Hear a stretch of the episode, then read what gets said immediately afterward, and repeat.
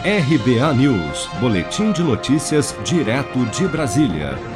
O governo de São Paulo recorreu nesta sexta-feira, 29 de janeiro, da liminar do Tribunal de Justiça de São Paulo, que suspendeu o retorno presencial às aulas nas escolas do Estado. Na decisão, a juíza Simone Gomes Rodrigues Casoretti, da Nona Vara de Fazenda Pública de São Paulo, suspendeu os efeitos do decreto do governador João Dória que autorizava a reabertura das escolas públicas e particulares em qualquer fase da pandemia no Estado.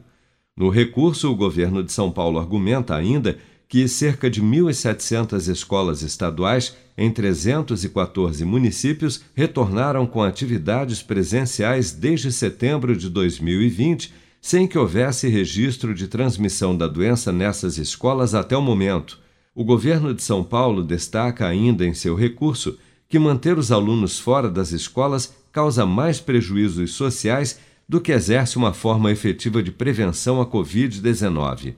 Para o secretário de Educação de São Paulo, Rocieli Soares, existe muita hipocrisia no debate da volta às aulas com alguns sindicatos. Acho que existe muita hipocrisia nesse debate com alguns sindicatos. Por exemplo, tem um dos sindicatos que faz parte da ação e abre a colônia de férias. Né? Então, a colônia de férias está funcionando, pode funcionar, mas a volta às aulas não pode. Né? Então, acho que é importante posicionar que as pessoas precisam ter informação correta.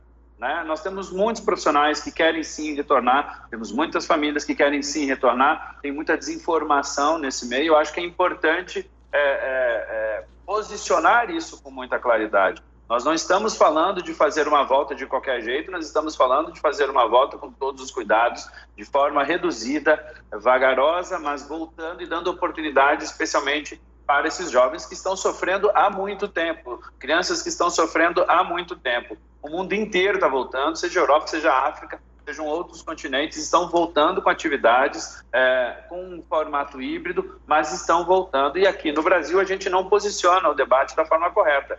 Não dá para vincular a volta somente com a vacinação. Nós não temos o número de vacinas suficiente. Por meio de nota, a Secretaria de Educação afirmou que as 5.100 escolas estaduais receberam cerca de 700 milhões de reais através do programa Dinheiro Direto na Escola de São Paulo em 2020 e que essa verba foi destinada para manutenção e conservação das unidades para a volta segura das aulas presenciais neste ano. Se você quer começar a investir de um jeito fácil e sem riscos, faça uma poupança no Sicredi. As pequenas economias do seu dia a dia vão se transformar na segurança do presente e do futuro. Separe um valor todos os meses e invista em você. Poupe com o Sicredi, pois gente que coopera cresce. Com produção de Bárbara Couto, de Brasília, Flávio Carpes.